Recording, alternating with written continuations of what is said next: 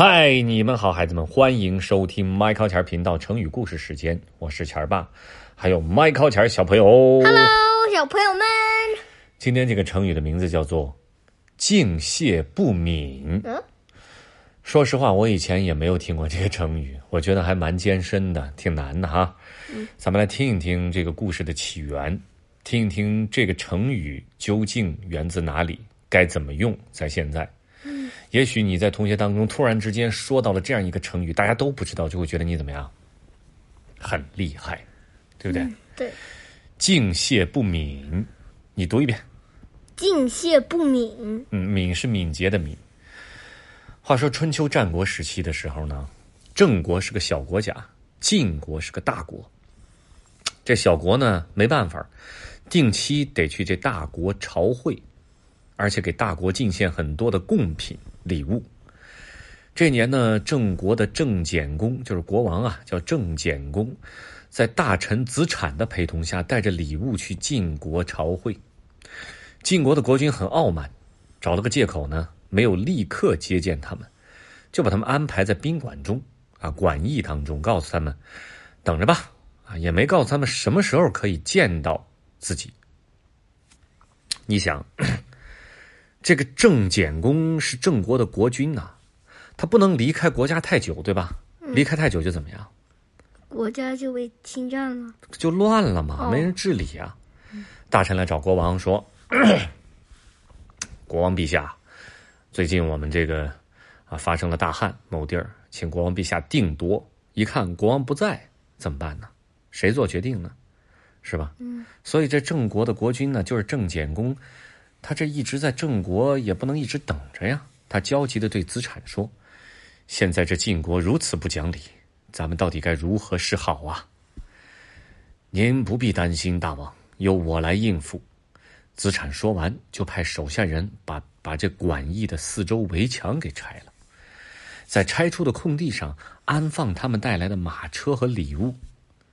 晋国负责接待的大臣知道之后，很生气，就来质问子产，说：“宾馆的围墙是为了保护各国使节而特意修建的，你们说拆就拆，是何道理啊？”子产却毫不畏惧，说道。我们郑国乃是一小国，晋国是泱泱大国，大国总能找到理由来责罚我们这样的小国。我们经常担惊受怕，很不容易才生存下来。每年朝会时，我们都会提前在全国收集财物，把我们国家物产最好的东西送给晋国。可是我们的礼物带来了，却不能及时得到接见。也不知何时才能得到晋国国王陛下的接见。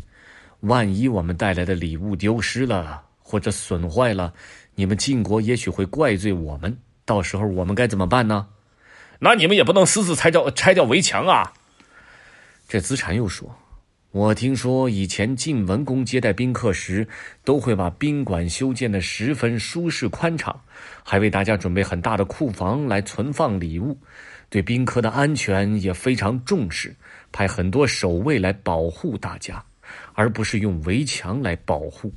而且晋文公总是很及时接见前来朝会的宾客，像我们这样的小国，从来都不用担心礼物丢失或者损坏。唉，可现在呢，我们住的宾馆这么狭小，根本放不下什么东西，围墙的大门也很窄，马车都进不来。况且我们根本不知道要等多长时间才能被晋王接见，当然要想办法安顿好我们的马车和礼物喽。如果我们能被及时接见，送出礼物，一定会把围墙重新给你们修好。这个管驿的大臣听了，一时也不好再说什么了，孩子们就回去请示上级。哎，他的上级官员是个通情达理之人，就说道：“这位子产说的有道理，是咱们做的不够好啊。”你去代表我向他们表示歉意，记住要恭敬的谢罪，承认是咱们晋国处理不当，请他们再等几日，晋国公很快就会接见他们的。孩子们就这样，这个郑国的国王在子产的帮助下，终于见到了晋国的什么国国王？哎，朝会了一番，把带了礼物奉上，然后呢，也得到了这个晋国的国王的安慰。就很快就返回国家了。啊。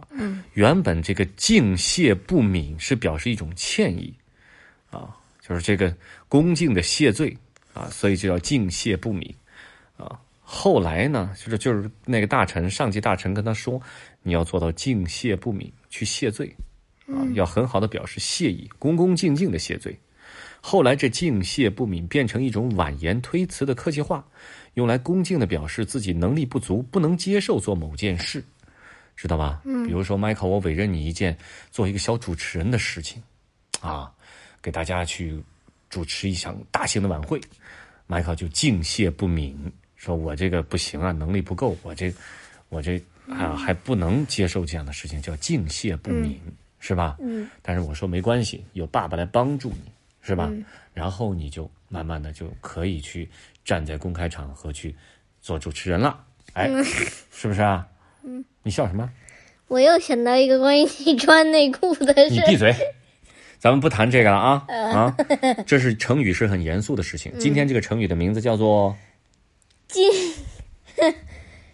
敬谢不敏，请 Michael 和孩子们再跟我读一遍。敬谢不敏，不不敏，不敏敏捷的敏。敏，对，原来是指什么呀？